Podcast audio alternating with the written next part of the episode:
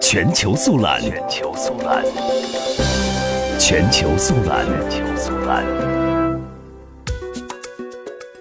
八月七号，中国外交部长王毅在马尼拉出席东亚合作系列外长会议期间会见日本外相河野太郎。